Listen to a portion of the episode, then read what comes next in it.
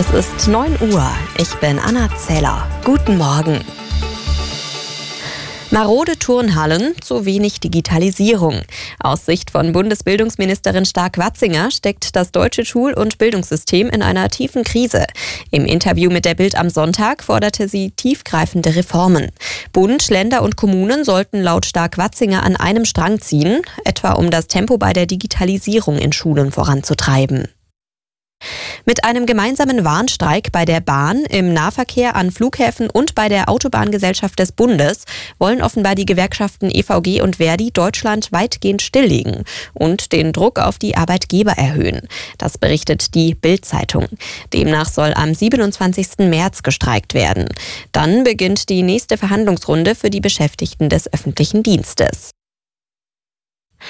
Bayern, Nordrhein-Westfalen und Schleswig-Holstein wollen die geplante Krankenhausreform auf ihre Verfassungsmäßigkeit überprüfen lassen. Das hat Bayerns Gesundheitsminister Holleczek angekündigt. Die Länder wollen wissen, ob durch die von Bundesgesundheitsminister Lauterbach geplante Reform zu weit in die Kompetenz der Bundesländer hineinregiert wird. Krankenhausplanung sei Ländersache, so Holleczek.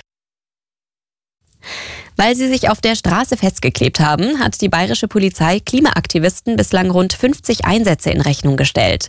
Die Gesamtsumme beträgt mehr als 7500 Euro. Das zeigt eine dpa-Umfrage unter den Polizeipräsidien in Bayern.